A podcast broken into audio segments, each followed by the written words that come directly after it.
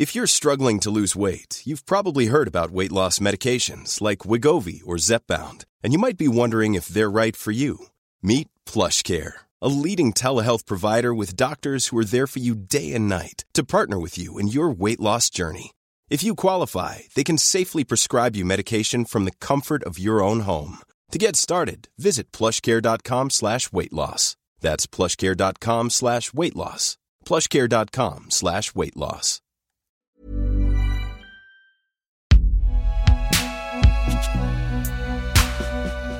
Production Binge Audio, évidemment.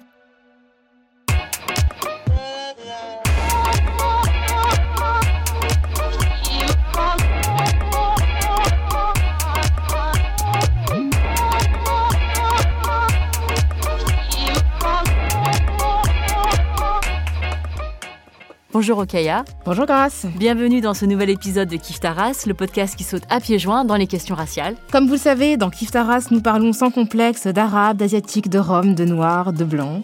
Et dans Kif Taras aujourd'hui, nous allons à l'Opéra de Paris pour parler des questions raciales. Le sujet est brûlant et d'actualité, porté par un manifeste intitulé De la question raciale à l'Opéra national de Paris, daté d'octobre 2020, signé par des salariés de l'institution de plus de 350 ans, et une mission de réflexion et de proposition confiée par le directeur Alexander Neff à la secrétaire générale de la Défenseur des droits Constance Rivière et le professeur Pape Ndiaye, rendu en février 2021. Vous vous en doutez, c'est un sujet pour Kiftaras.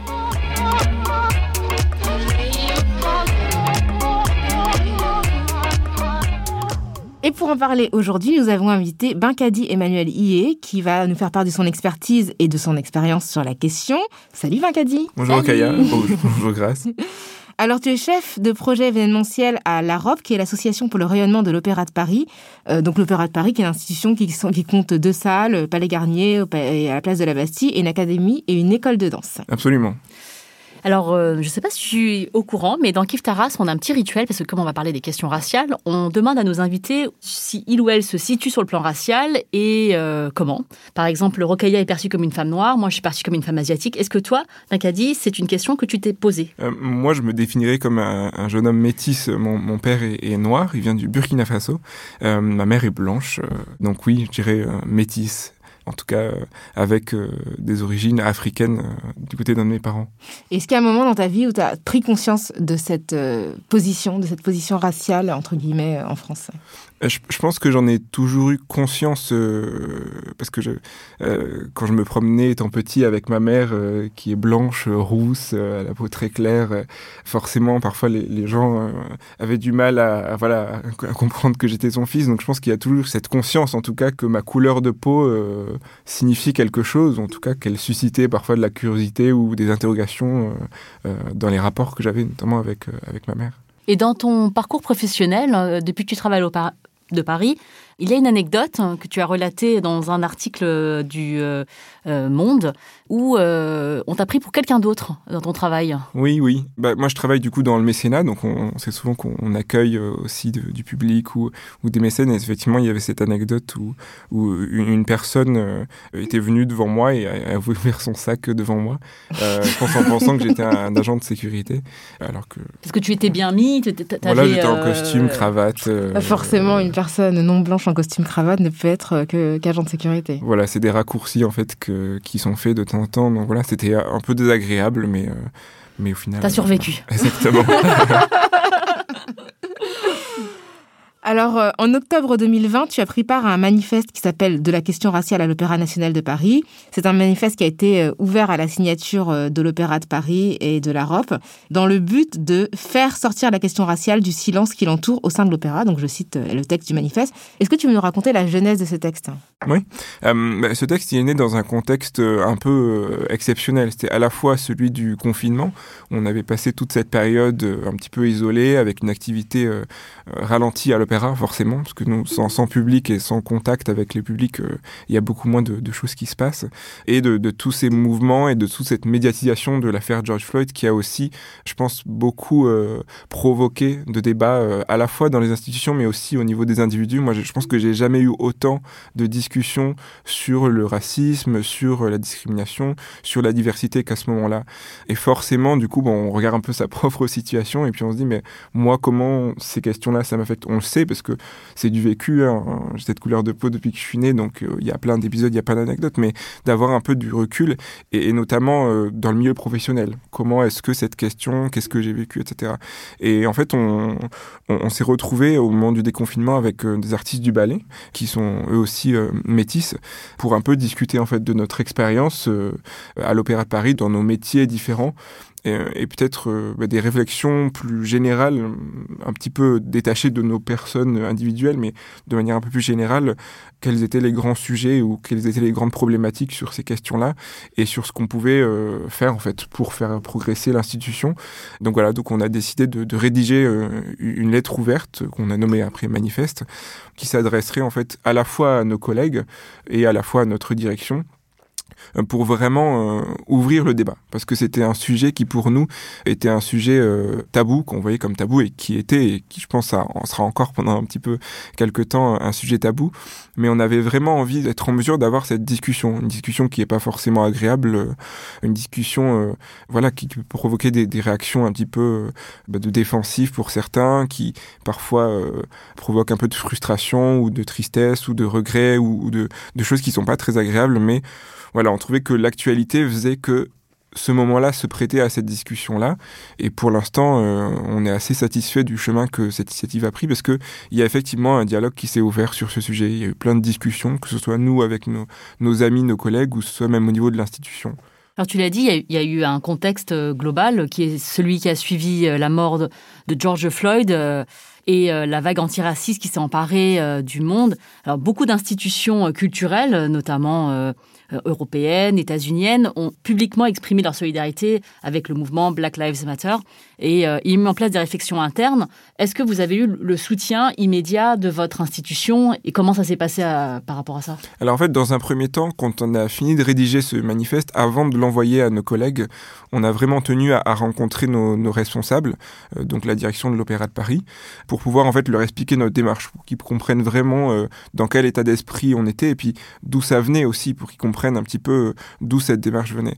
Donc ça s'est fait en, juillet et du coup on a, on a rencontré euh, dès ce moment-là euh, Alexander Neff qui n'était pas encore en, poste.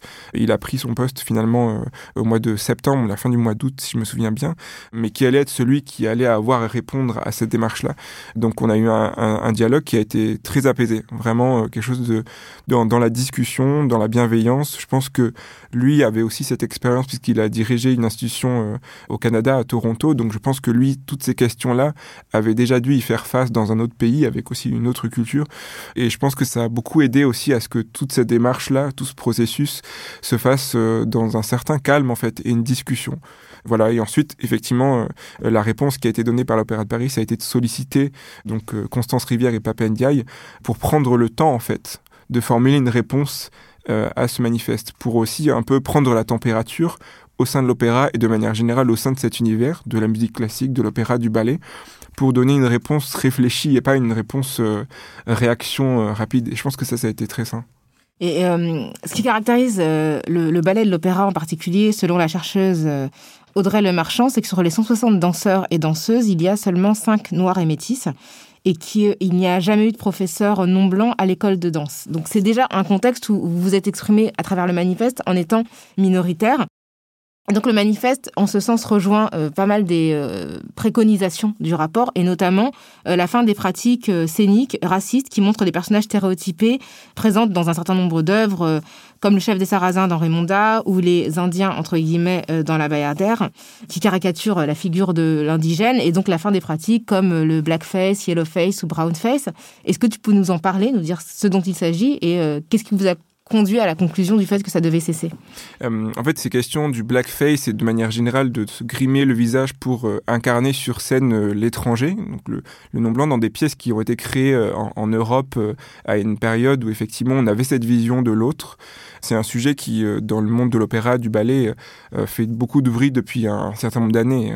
C'est pas un sujet qui est limité à l'opéra de Paris, c'est un débat qui a eu lieu aux États-Unis, en Europe, dans d'autres pays, etc. Et, et c'est vrai qu'il restait certaines œuvres à de Paris où il y avait ces pratiques de maquillage.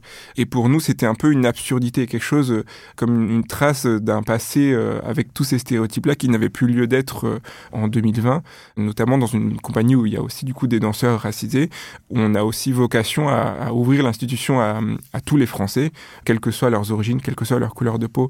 Et hum, pour moi, en tout cas, dans cette pratique du blackface, il y a quelque chose de très illogique et quelque chose qui ne tient pas debout. L'exemple que j'ai en tête et que j'utilise le plus souvent quand je discute avec des gens de ce sujet, euh, c'est par exemple le, le, ballet La Bayadère. Euh, la Bayadère, effectivement, c'est un ballet qui se passe euh, en Inde donc qui raconte l'histoire d'un trio amoureux, donc voilà, de rivalité amoureuse, etc. Donc ça se passe en Inde. Les trois personnages principaux, qui sont Solor, Gamzati et Nikia, sont indiens. Mais si vous voulez, si vous allez voir la Bayadère par le ballet de l'Opéra de Paris, c'est toujours des personnages qui sont dansés par des danseurs blonds. Euh, blanc, pardon, blond de temps en temps, euh, blanc, euh, blond, parfois des danseuses blondes, effectivement, aux yeux clairs, etc., enfin, qui n'ont pas du tout un phénotype qui est le phénotype des personnes indiennes.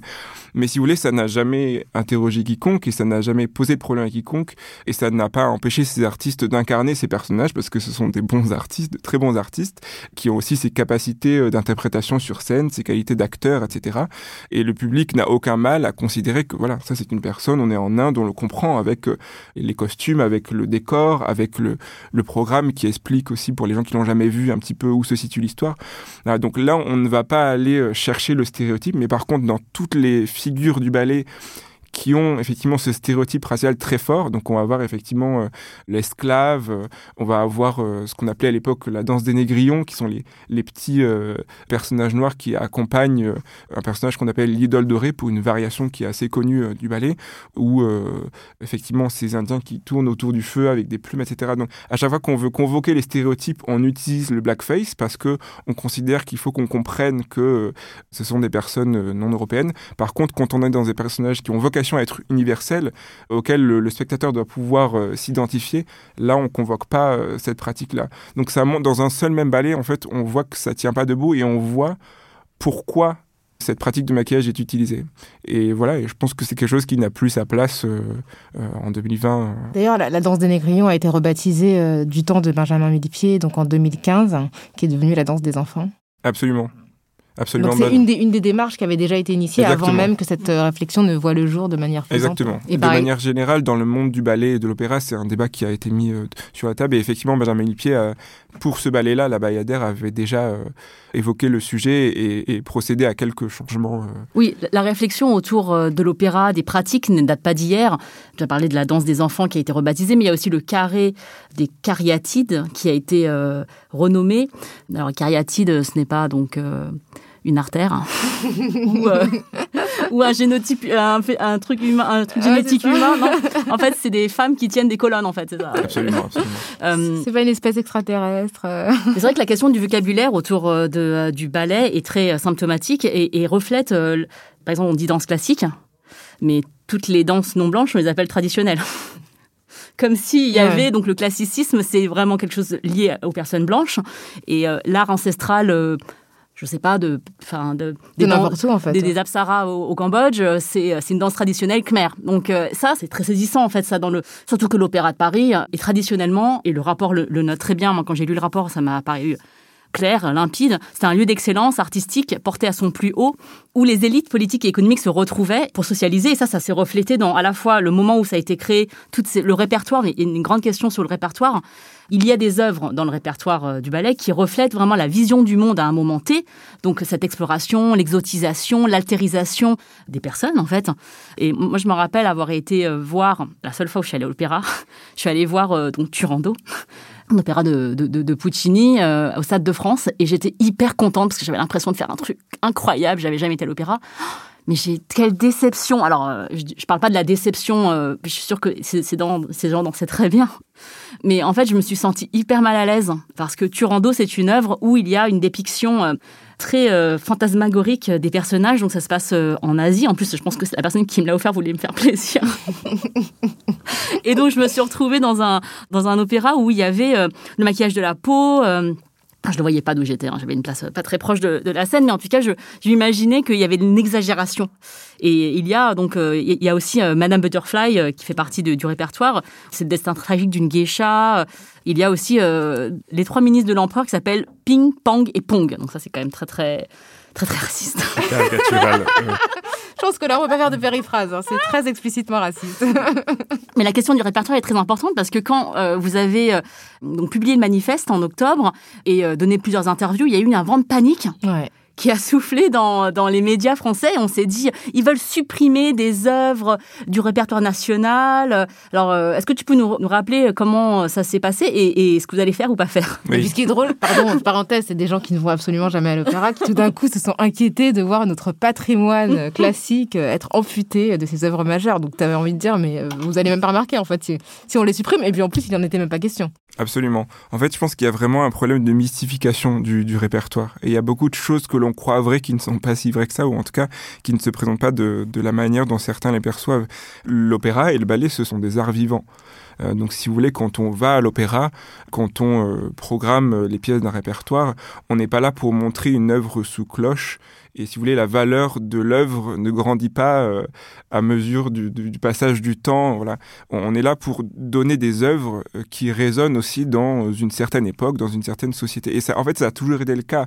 Pensez que euh, ces, ces mouvements de jeunes woke de, de 2020 qui font de la cancel culture, non, de tout temps, en fait. non, mais c'est vrai. Et je pense qu'il y a vraiment quelque chose à remettre. Non, il y a vraiment quelque chose à remettre dans son contexte, c'est-à-dire que de tout temps, il y a d'autres personnes qui le diront encore mieux que moi parce qu'ils sont encore plus spécialisés dans l'histoire de l'opéra, dans l'histoire de la danse, de la danse classique notamment. De tout temps, on a changé des œuvres, on a changé, on a parfois enlevé des actes entiers, on a parfois rajouté des, des, variations des actes. Par exemple, la bayadère, cette fameuse variation de l'idole dorée dans laquelle il y a les, ce qu'on appelait avant la danse des négrillons, c'est un, passage qui n'était pas à l'origine dans la bayadère qui a été rajouté. Alors, je ne veux pas m'aventurer et dire de bêtises, mais en tout cas, ça a été rajouté pour moi au XXe siècle, dans la deuxième partie du XXe siècle. Donc, les œuvres, on, on les altère, entre guillemets, de manière positive, en permanence, parce que ce sont des, des arts vivants. La transmission fait également qu'on ne peut pas forcément reproduire produire à l'exact une pièce qui date. Voilà. Donc en France, à l'opéra et même partout dans le monde, quand on joue une œuvre, quand on joue un lac des signes sur la scène de l'opéra en 2020, non, on ne joue pas la version qu'on jouait euh, il y a 200 ans ou il y a 250 ans. Et ça, vraiment, c'est une idée reçue que je pense que les gens doivent se sortir de la tête. Donc effectivement, quand on dit qu'on va euh, peut-être euh, changer la représentation des stéréotypes dans certaines œuvres, il ne s'agit pas de supprimer l'œuvre, il ne s'agit pas de la mettre au placard, il s'agit juste d'apporter des corrections sur une œuvre parce que effectivement la façon dont sont présentées les choses bah, n'est pas acceptable en 2020 parce qu'on a progressé. Hmm. Comme la représentation euh, des Indes galantes qui a eu lieu euh, à l'Opéra Bastille en 2019, en 2019 chorégraphiée par Bintou Dembélé. Qui est la première femme noire à, avoir co-créé un opéra. Euh, qui a donc, euh, donc ça... un opéra, l'opéra de Paris, hein. c'est pas dans le monde évidemment. Et devant les Indes galantes euh, font voyager les spectateurs dans plusieurs pays, la Turquie, le Pérou, la, en Perse et en Amérique du Nord.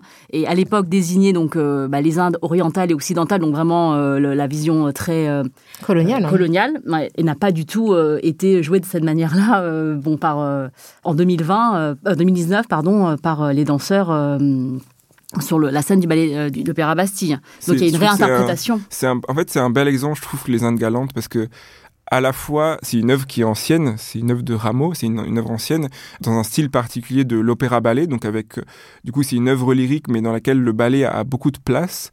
Et en fait, cette mise en scène de Clément Cogitor avec la chorégraphie de Bintou Dembélé, je trouve que c'est intéressant parce que c'est à la fois le retour vraiment à, l'opéra-ballet, c'est-à-dire que la pièce, quand vous la voyez, la danse a vraiment une place très importante. Donc au renou, et c'est pas souvent à l'opéra qu'on, quand on va voir une œuvre lyrique, en général, euh, quand il y a de la danse, c'est très secondaire. Là, on a vraiment une œuvre dans laquelle euh, on a donné beaucoup de place à la danse et on a vraiment une cohabitation sur scène et même un travail. Je ne sais pas si vous avez vu le, documentaire qui a été fait sur la préparation, mais on voit les danseurs de la compagnie de Bintou Debele qui rencontrent les chœurs, qui rencontrent le chef d'orchestre, qui rencontrent les solistes. Donc c'est à la fois on renoue avec cette tradition. Donc on fait vivre aussi, on, se rappelle de l'histoire, on fait des clins d'œil à l'histoire, donc on est là aussi dans la tradition mais en même temps, on vient revisiter une œuvre qui est profondément raciste. Et en fait, c'est pas une cancel culture, c'est pas on va supprimer des œuvres, c'est justement en fait, on va pouvoir populariser des œuvres, euh, les faire vivre, en fait, les rendre immortelles d'une certaine façon, en les rendant pertinentes, en prenant le propos initial, même quand il est très problématique, comme les Indes galantes. Et quand on voit ce qu'ont réussi à en faire Clément Cogiteur et Bintou Dabélé, c'est une œuvre qui est moderne. Et moi, j'ai plein d'amis euh, qui, en plus, sont des gens qui n'ont jamais mis les pieds à l'opéra, mais qui soit sont allés euh, voir l'opéra, soit après ont regardé en ligne quand ça a été mis en streaming, parce qu'en fait, ça leur parle. On danse du crump, on danse du break, on danse du voguing, et en même temps, du coup, on découvre euh, des grands artistes lyriques, des grands chefs. On découvre, euh, voilà. Donc, je pense que, au, contraire, en fait, tous ces changements et toute cette euh, nouvelle vision et toutes ces nouvelles choses qu'on peut apporter à des œuvres qui sont anciennes, c'est une façon de rendre les œuvres immortelles et c'est leur rendre service. Parce que sinon, effectivement, à part une fois comme ça pour l'expérience, ça m'intéresse pas de voir un opéra, en tout cas toutes les œuvres de l'opéra tels qu'ils étaient montrés hein, il y a 250 ans. Et puis en fait, je pense que c'est même ça serait pas. Oui. Bah, voilà, la cité n'est plus la même. Donc euh, voilà, ça, même la manière de, de regarder, euh, d'aller voir, euh, d'aller voir les spectacles vivants n'est plus la même aujourd'hui. Donc même nous, en tant qu'individus, on n'apprécierait pas. Les œuvres n'étaient pas jouées de la même façon. on avait des ballets qui étaient placés entre des actes d'opéra. On avait la lumière qui était allumée dans la salle, des gens qui parlaient. Enfin, c'est un mythe de penser que voilà, les œuvres qu'on présente aujourd'hui elles sont très modernes en fait. C'est ce que dit d'ailleurs dans le rapport euh, David Bobet qui euh, recommande justement euh, de non pas de, justement supprimer les œuvres mais de les réinterpréter à l'aune de ce que nous sommes aujourd'hui et d'introduire soit de l'ironie, de la distance quand il y a des choses qui sont explicitement racistes ou sexistes hein, parce qu'il faut aussi dire qu'il y a quand même énormément de préjugés de ce, point de vue-là ou tout simplement proposer une, relecture mais qui ne dénature pas l'œuvre, tout simplement qui lui donne un éclairage contemporain. Il y a un autre aspect que vous abordez dans le manifeste et qui est aussi abordé euh, dans le rapport, c'est vraiment la question de l'adaptation aux spécificités euh, corporelles des danseuses euh, et des danseurs.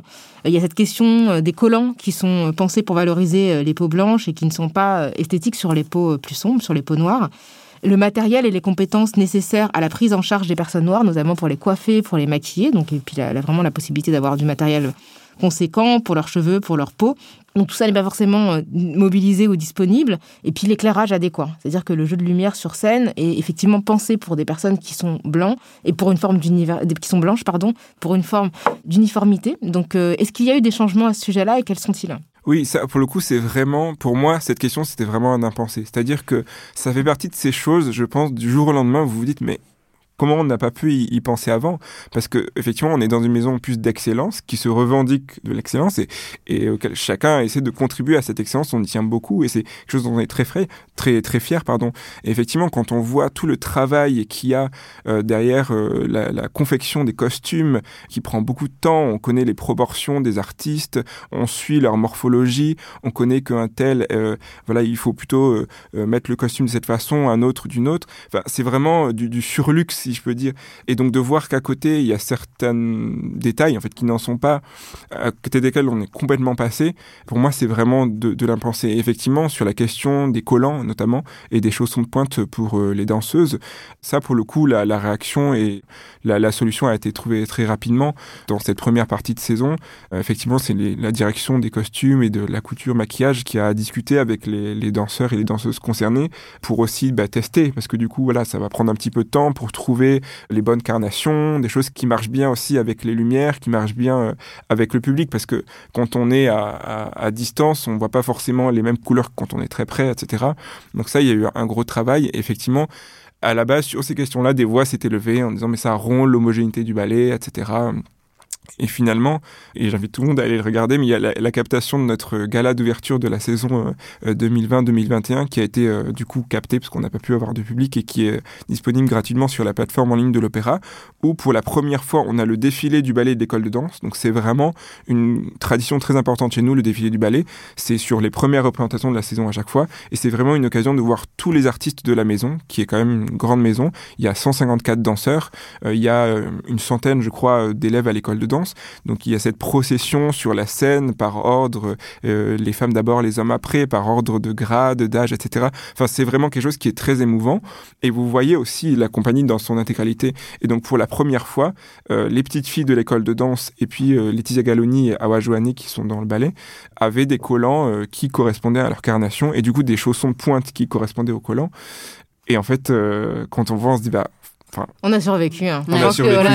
Exactement. c'est très bien. Et en plus, euh, ça ne ça n'auront rien du tout. Absolument. C'est plus professionnel. C'est plus voilà parce qu'effectivement la danse c'est un art de ligne. On est là pour euh, euh, montrer les lignes et les, danseurs travaillent d'arrache-pied, travaillent très dur justement sur ces lignes pour que ça le plus belle possible. Et donc d'avoir des jambes de la même couleur que votre visage et que vos bras bah, c'est l'harmonie en voilà, c'est une question d'harmonie. Et, ne le, et ne pas le faire, c'est aussi briser les lignes de ces danseuses-là. Il y a eu l'homogénéité, comme tu dis, euh, qui est un problème, enfin, un fantasme, mais il y a aussi eu euh, la symbolique du blanc la pureté euh, du, de la, enfin, la de grâce. la ligne, en fait, encore une fois, de la question de la ligne et le, fait que, on, pardon, excuse-moi, je t'interromps, mais qu'on perçoit en fait les personnes qui ne sont pas blanches et qui n'ont pas de, de, costume adapté comme étant des personnes qui font disruption, alors que en réalité, c'est pas de leur faute si elles sont seules. C'est juste qu'il faut penser leur intégration en fait à un collectif qui ne doit pas être uniquement régi en fonction de la couleur blanche. Oui. Bah en fait, c'est juste la vision de l'homogénéité en danse, qu'est-ce que c'est l'homogénéité? Est-ce que c'est une homogénéité de couleur ou est-ce que c'est une homogénéité de mouvement et de ligne? Absolument. Et en fait, à partir du moment où on a répondu à cette question, bah non, ça ne gêne pas. Enfin, en tout cas, moi, moi l'homogénéité telle que je la vois, euh, si on veut laisser aussi dans cet art de la place à tout le monde, c'est une homogénéité de mouvement, c'est une homogénéité de ligne. Et, et c'est pas parce qu'il y aura des danseurs ou des danseuses de couleurs différentes que ça sera euh, pas la fin du monde. et, en ce sens, le rapport fait écho aux, réflexions qu'il y a en ce moment dans notre société, c'est-à-dire que le blanc n'est pas le neutre de la couleur de peau, et euh, comme le rapport le dit, le masculin n'est pas la neutralité euh, des genres.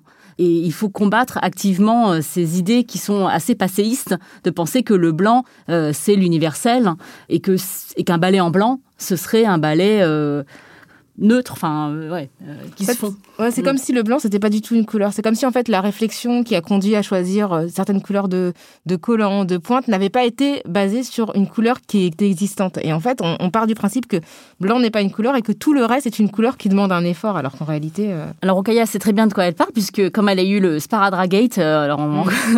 mais qui, qui c'est la même polémique. Non, mais j'ai été cyberharcelée aussi pour des questions de chaussons de danse. Hein. Ah C'est-à-dire que quand la compagnie, la société anglaise a en 2018, a décidé de, de produire en fait euh, trois nouveaux types de chaussons de trois couleurs différentes pour justement éviter que des danseuses comme Ingrid Silva, euh, qui est une brésilienne qui est à New York, qui teignait en fait ses chaussons au cirage. Voilà, elle le faisait elle-même. Donc non seulement ça lui prenait du temps, mais c'était un budget. Donc c'était une charge, une vraie charge mentale supplémentaire par rapport à d'autres danseuses. Et donc j'ai publié un tweet pour expliquer qu'il y avait enfin ces chaussons qui existaient. J'ai été cyberharcelée, c'est-à-dire qu'il y a des gens qui trouvaient que c'était vraiment une préoccupation totalement superficielle et secondaire, que je voulais tout racialiser, qu'il n'y avait pas de problème, que tout s'était toujours bien passé jusqu'ici. Alors que, comme dit Benkali, c'est pas un détail, puisque l'harmonie bah du, corps de ballet, c'est fondamental en fait. C'est loin d'être un détail. En fait, c'est justement tout ce travail qu'ils fournissent en studio depuis le plus jeune âge, c'est justement pour avoir cette ligne, pour avoir cette esthétique-là. Donc effectivement, bah, des choses aussi évidentes que la, la, continuité de leurs jambes, etc. C'est au contraire, en fait, c'est au cœur de, de l'art du ballet. Planning for your next trip? Elevate your travel style with Quince. Quince has all the jet setting essentials you'll want for your next getaway, like European linen, premium luggage options, buttery soft Italian leather bags, and so much more. And is all priced at 50 to 80% less than similar brands. Plus, Quince only works with factories that use safe and ethical manufacturing practices. Pack your bags with high-quality essentials you'll be wearing for vacations to come with Quince. Go to quince.com slash pack for free shipping and 365-day returns. Je voudrais aussi souligner que euh, la question euh, du whitewashing, elle est prise en compte dans euh, d'autres opéras européens. Par exemple, le Royal Opera de Londres a fait un choix de ne prendre que des personnes noires pour jouer Othello, par exemple, parce qu'il y aurait une expérience noire à transmettre dans le personnage du général mort de l'armée vénitienne. Donc ça, c'est ce que explique le rapport, mais qu'il n'y a pas d'opposition prise par le rapport de Constance Rivière et de Papendiaï. Mais ça, c'est une question, le whitewashing, qui a beaucoup, comme tu dis, pour on a utilisé des costumes et du maquillage pour euh, faire passer les messages euh, liés euh, à la culture, pour expliquer où on était parfois même en grimant des personnes, et que du coup, le, whitewashing fait partie d'une certaine pratique des arts, en fait, d'une manière générale. Hein. De manière même les arts de la scène ou du, cinéma. On peut penser à Alexandre Dumas, qui a été interprété par Gérard Depardieu, où effectivement, on estime qu'un acteur ou qu'une actrice, ou Scarlett Johansson dans Ghost in the Shell, qu'un acteur ou qu'une actrice blanche euh, ou qu'un danseur ou une danseur blanche peuvent incarner tous les rôles, mais que finalement les non-blancs, on va leur réserver les rôles de leur couleur de peau et plutôt des rôles secondaires. C'est-à-dire que dès lors que le rôle est un rôle important, on va le confier plus facilement à une personne blanche parce qu'en en fait, en tant que blanc, on peut tout incarner, mais on va considérer que la personne non blanche est trop singulière pour que tout le monde s'identifie à elle. Bonjour tout le monde, je m'appelle Chloé Lopez Gomez. Je suis la première femme de couleur à avoir intégré le Staatsballet de Berlin, qui est la plus grande compagnie de danse classique euh, en Allemagne. Malheureusement, pendant ces deux dernières années, j'ai été sous la supervision d'une maîtresse de ballet qui a dit que le Staatsballet ne devait pas m'engager car je suis noire. Et une femme noire dans un corps de ballet, c'est quelque chose qui n'est pas esthétique. Le racisme que j'ai vécu s'est manifesté par des commentaires et par des blagues racistes, comme par exemple lors euh, de la répétition du ballet La Bayadère, cette maîtresse de ballet distribuait des voiles blancs que nous devions accrocher sur notre tête. Quand est arrivé mon tour, elle a refusé de me le donner sous prétexte euh, que je suis noire et récemment, elle m'a obligée à me colorer la peau en blanc dans le ballet Le Lac des Cygnes euh, pour que je paraisse plus blanche et plus uniforme avec le reste des filles. Alors, elle fait part d'une expérience qui a été extrêmement douloureuse. Elle a intenté une action en justice et d'ailleurs, elle a lancé une cagnotte pour soutenir euh, son action judiciaire et vous pouvez retrouver les liens pour la soutenir euh, sur Instagram. Et ce dont elle témoigne, c'est vraiment qu'elle a été vraiment pointée du doigt comme l'élément perturbateur. Et dans le rapport, effectivement, on raconte des expériences de danseurs et de danseuses, notamment, auxquelles on a pu dire rentre tes fesses de négresse, parce qu'il y a l'idée selon laquelle certaines silhouettes ne sont pas adaptées, mais par nature, en fait, à l'exercice collectif de la danse classique. Est-ce que, tu as, eu l'occasion d'échanger avec elle? Est-ce que je sais que son frère euh, est à, l'Opéra de Paris Est-ce que c'est une expérience signataire du manifeste Oui, tout à fait. Est-ce que c'est une expérience qui ressemble en fait à d'autres expériences dont tu as eu vent? Alors oui, effectivement, j'ai suivi aussi le, tout le, parcours de, Chloé Anaïs euh, Lopez Gomez qui malheureusement, du coup, a, pris ce chemin très euh, confrontationnel, en fait. Et je pense que, voilà, ça demande beaucoup de, patience et beaucoup de, courage de sa part, et, ça, c'est à, saluer. Pour ce qui est de, l'Opéra de Paris, moi, je ne suis pas là pour parler à la place des danseurs ou des danseuses, mais effectivement, je pense qu'il y, a, tout un, tas de stéréotypes, en fait, dont il faut se détacher aussi sur les corps noirs, sur les corps euh, asiatiques aussi, parce que ce sont des, parfois des, des idées reçues ou des fantasmes qui ont été constitués à une époque où on cherchait à justifier une certaine hiérarchie euh, entre euh, certains hommes et certaines femmes et, d'autres.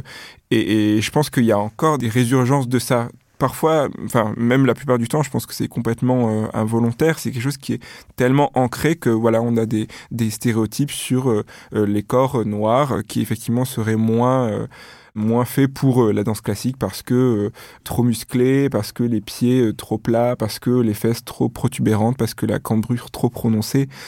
Mais en fait, euh, regardons, regardons le monde du ballet. Il y a eu de, de très grands noms du ballet, que ce soit en, Europe ou que ce soit aux États-Unis, qui ont été des, danseurs euh, non blancs, des danseurs noirs ou des danseurs métis ou des danseurs euh, amérindiens. C'est des gens qui ont eu de très belles carrières. Ils sont trop peu nombreux. Mmh. Malheureusement, si on veut les citer, on pourrait les citer euh, sur les peut-être les, les, doigts des deux mains. Mais en tout cas, ils ont été là et ils ont démontré par A plus B par leur carrière que ils n'avaient rien à envier voilà à, quiconque.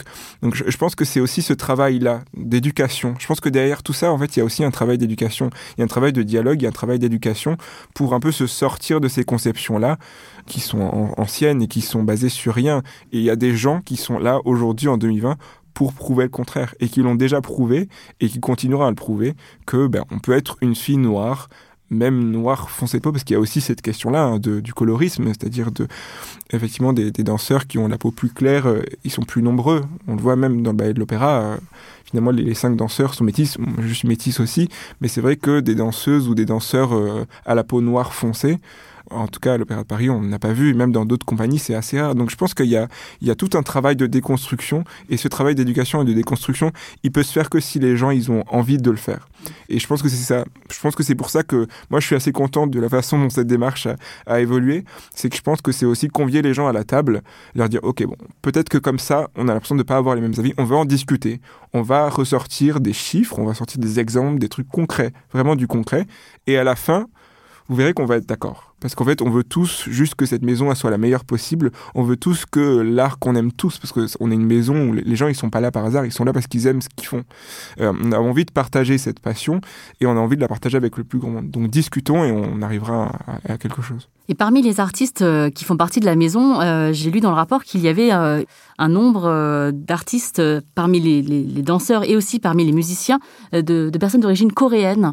Et que la question raciale à l'Opéra de Paris englobe aussi les questions de racisme anti-asiatique parce qu'il y a eu des reproches faits à des chanteurs d'origine asiatique qui sont les mêmes qu'on faisait aux musiciens juifs d'avant-guerre. Donc c'est un, un, élément qui a été indiqué par Clément Cogitore un manque de sincérité, de la technique, mais aussi euh, un manque d'âme. Euh, voilà. Et euh, il y a aussi les chanteurs asiatiques, ils ont les yeux bridés, on peut moins lire leurs émotions. Donc il y a ce manque d'expression, l'expressivité, c'est aussi. Il y a eu un hashtag aux États-Unis sur Twitter pour dénoncer dans les castings les directeurs de casting qui euh, donc, euh, estimaient que parce que les personnes asiatiques étaient moins expressives que d'autres, il y a aussi euh, l'idée que les chanteurs noirs ont l'air en colère, le, fameux Angry Asian Man ou Woman.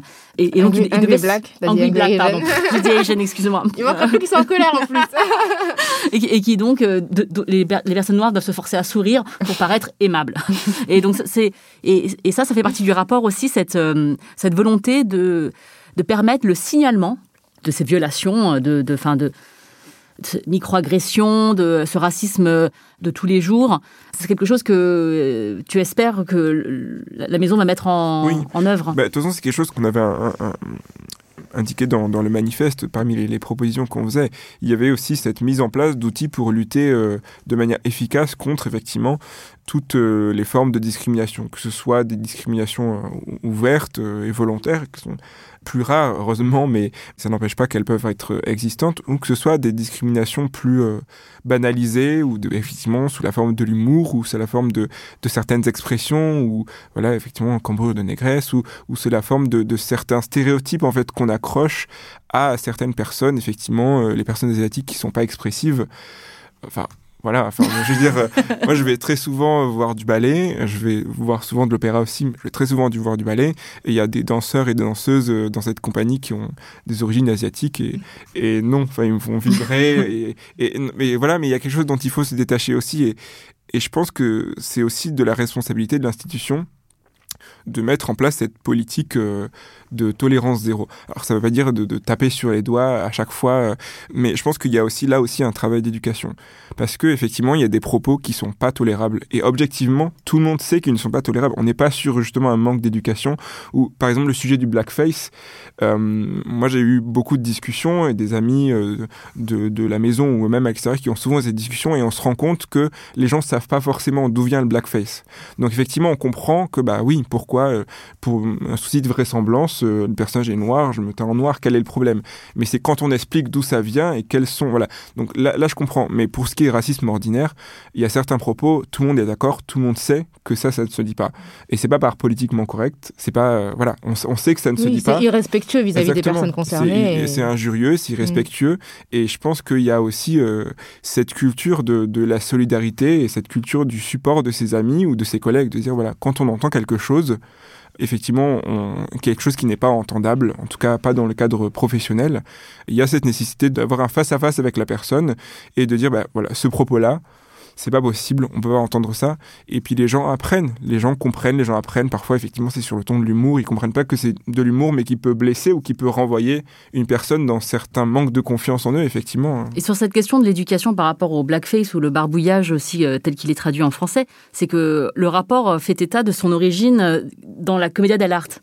C'est-à-dire que on a souvent l'impression que le, blackface est une pratique états-unienne importée comme le racisme, et que c'est pas français en fait, c'est pas européen, c'est quelque chose qui vient de, cette terre euh, où il y a eu l'esclavage, euh, Jim Crow, euh, voilà.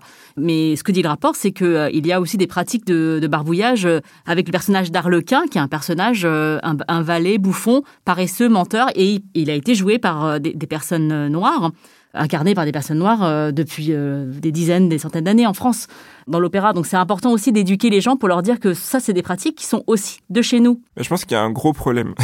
je pense France, je sais pas d'où ça vient, je, je me suis pas, mais je pense qu'on a, on a un, rapport très étrange aux États-Unis et, à ce, qu'est le racisme aux États-Unis. Effectivement, les cultures euh, sont pas les mêmes, on n'a pas les mêmes histoires, on n'a pas les mêmes, la même démographie. Voilà, bon, il y a eu aussi de l'esclavage en France, hein, sur le sol français, pas en métropole, mais dans les territoires d'outre-mer, faut, faut pas l'oublier. Mais il y a, y a, cette peur aussi, je pense, de voilà d'importer des modèles américains, de copier, de se laisser influencer. Enfin, c'est quelque chose qu'on entend beaucoup et qu'on lit beaucoup, que ce sont les idées américaines qui arrivent en France. Déjà, premièrement, il faut pas oublier que un certain nombre de ces idées américaines ont à la source des intellectuels français. Quand on pense à Franz Fanon, par exemple, qui est un écrivain euh, antillais, qui est ensuite parti en Algérie et qui a aussi beaucoup euh, contribué euh, dans l'indépendance de l'Algérie, euh, qui a servi euh, au mouvement nord-américain d'émancipation des années 60.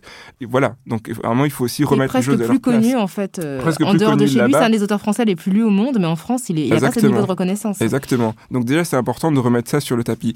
Et, et deuxièmement, pas besoin d'aller regarder euh, aux États-Unis pour voir le racisme. Le racisme, il existe aussi dans ce pays-là. Les discriminations, elles existent aussi dans ce pays-là.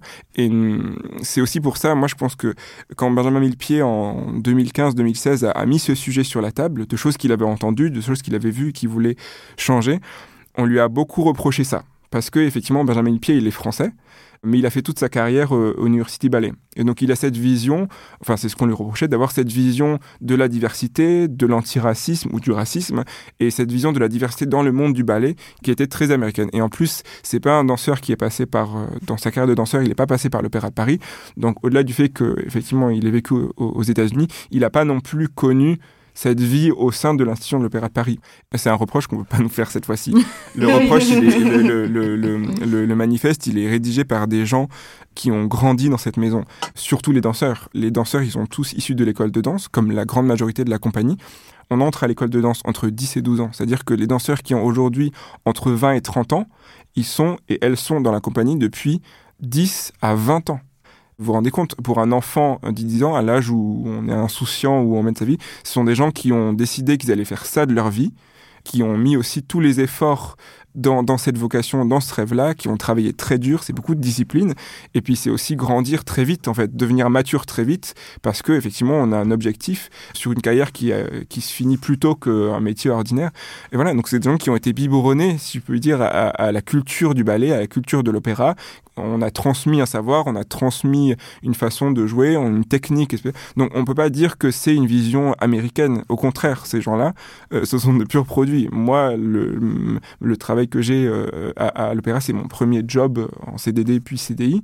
Donc ma culture du mécénat et ma culture, je l'ai acquise à l'opéra de Paris. J'ai pas d'une vision, j'ai pas de vision. Tu n'importes rien. Je n'importe rien. Je suis voilà. Mais c'est ça aussi. Voilà, on est on est un pur produit français et on est un pur produit de l'opéra de Paris. On vit dans cette institution, on y passe beaucoup de temps, avec beaucoup de plaisir, mais on y passe beaucoup de temps, on donne beaucoup. Donc euh, non, il n'y a, y a rien d'étranger. Tout est là. Et, justement, puisqu'on dit que les choses ne sont pas étrangères, je pense que tu le disais à l'instant, la question de la connaissance de l'histoire et du passé de l'opéra est extrêmement importante. Vous dites en introduction de votre texte que l'opéra n'est absolument pas étranger au, au Noir, l'opéra de Paris. Selon vos termes, c'est le lieu où s'est déroulée la première grande affaire de racisme de la société moderne, puisqu'en 1776, le violoniste, compositeur et chef d'orchestre Joseph Bologne de Saint-Georges, qu'on connaît sous le nom de Chevalier de Saint-Georges, c'est le favori de Marie-Antoinette pour prendre la tête de l'institution, et en fait, il se voit victime de racisme, puisque, en fait, certaines personnes considèrent qu'elles ne peuvent pas être dirigées par euh, lui, qui était ce qu'on appelait à l'époque un mulâtre, donc un, un homme métis, et donc finalement, ça n'aura pas lieu.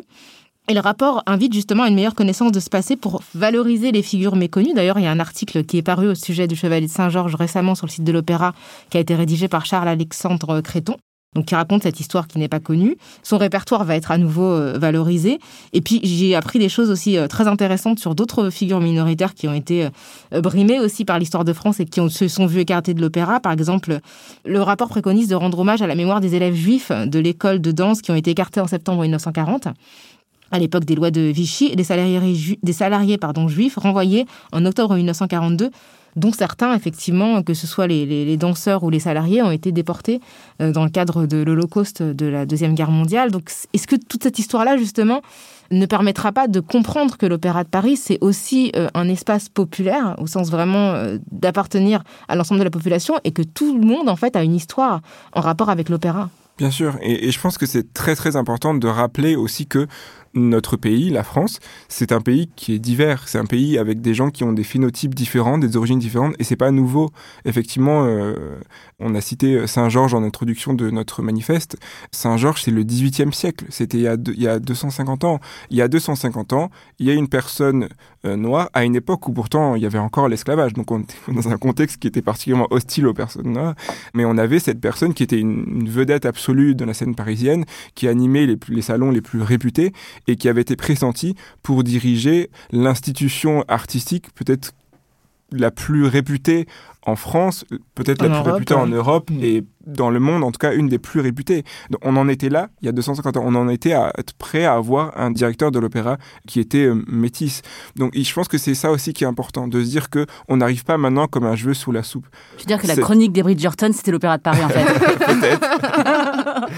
Non, mais je pense que c'est important aussi pour les personnes euh, qui sont françaises et français et qui aiment ce pays, qui ont contribué aussi à ce que ce pays a apporté et qui ont une voix à, à faire entendre dans ce pays, à comprendre que dans le passé, il y a eu des gens comme eux, de leur même couleur de peau, qui partageaient les mêmes caractéristiques qu'eux, qui ont contribué à cette culture. Et que cette culture, même si effectivement on le voit aujourd'hui quand on va euh, dans des salles de théâtre, dans des salles de- de- d'opéra et de ballet, qui est majoritairement blanche par les artistes qui sont sur scène, les personnes qui sont dans le public et même tout l'écosystème qui gravite autour, mais que de tout temps, il y a eu des gens noirs, il y a eu des, euh, des gens asiatiques qui ont contribué à, ce qu'est la, la- la culture française aujourd'hui, mais parfois dans ce cas-là de plus classique. Saint-Georges, on l'appelle de manière très maladroite, je pense, euh, le Mozart noir. Donc, Alors qu'on pourrait dire que Mozart, c'est le Saint-Georges blanc, quoi. Exactement. Ou on pourrait juste l'appeler par son prénom, mais le, le réduire à sa couleur de peau et le faire disparaître derrière une autre figure de l'époque qui, selon les dires aussi des, des personnes qui se sont penchées sur cette période-là et sur les biographies, n'avait absolument rien à envier à Mozart, peut-être même au contraire. Je pense que c'est important pour les, les jeunes personnes racisées aujourd'hui qui ont aussi euh, envie euh, d'avoir une carrière dans des domaines euh, euh, qu'on perçoit comme des domaines essentiellement blancs, de comprendre qu'il y en a eu bien avant eux qui ont, qui ont aussi fait euh, ce que sont ces arts qu'on considère comme prestigieux et d'avoir aussi des figures auxquelles se rattacher. Et ça, je pense que c'est voilà pour dire on fait partie de ce pays. On n'est pas juste arrivé comme ça comme un cheveu sur la soupe et puis on, on essaie de forcer les portes pour qu'on fasse une petite place. Non, non, il y a des gens qui, il y a bien longtemps, ont contribué à la culture de ce- pays, à la grandeur de ce pays. Et je pense que c'est important d'avoir ces figures-là pour pas se sentir un petit peu comme un imposteur parfois. Parce que c'est parfois à la, lecture de, certaines personnes qui sont pas les plus bienveillantes sur le sujet, on a un peu cette impression. En fait, on se demande, mais est-ce que c'est pas une totale imposture? Est-ce que on devrait pas en fait se fondre parce que ça nous appartient pas? Donc, on- si on nous laisse entrer, ben on fait. Mais en fait, euh, non, on n'est pas imposteur. Euh, de tout temps, il y a eu des gens de couleurs différentes qui ont contribué à cette culture, que ce soit dans le domaine politique, dans le domaine artistique. Et il est important de les remettre euh, dans, dans l'histoire et de leur redonner aussi le rôle qu'ils ont eu. Parce que c'est vrai qu'étrangement, euh, souvent on en entend moins, moins Mm. parler que, que les autres. Eh bien, merci Ouais. beaucoup pour Bah, cette merci, conclusion euh, très très engageante. Merci Mm. beaucoup Vincadi Emmanuel Hillet, donc euh, d'être venu nous parler de la situation spécifique de l'Opéra de Paris, mais qui parle de tellement d'autres choses. Le rapport dont on a parlé est un rapport qui a été commandé par Alexander Neff à Constance Rivière et à Pape Ndiaye pour euh, justement étudier, explorer euh, et faire un audit en fait de la situation à l'Opéra de Paris. Il est disponible d'ailleurs sur, les, sur Internet. Hein, Sur vous le consulter. Sur le site de l'Opéra de Paris. Ouais. Ben, merci beaucoup euh, de, de m'avoir accueilli. C'était un, un vrai plaisir de discuter avec vous. Partagez. N'hésitez Ouais. pas à nous faire part de vos opinions sur l'échange que nous venons de mener, si vous êtes euh, d'accord ou pas d'accord, si vous êtes surpris, choqué, si vous pensez que c'est une bonne euh, direction que prend euh, non seulement les débats mais les actions au sein de l'Opéra Paris. Vous pouvez nous écrire à kiftaras@bin.audio ou nous contacter sur les réseaux sociaux, sur Twitter, sur Instagram, sur Facebook avec euh, tout simplement nos, nos pages et sinon avec le hashtag kiftaras. Mm. Kiftaras, c'est un podcast produit par Binge Audio et réalisé aujourd'hui par Adèle Itel Elmadani. Merci à Camille Regache et à Naomi Titi pour l'édition. On se retrouve très vite pour une plongée dans les questions raciales.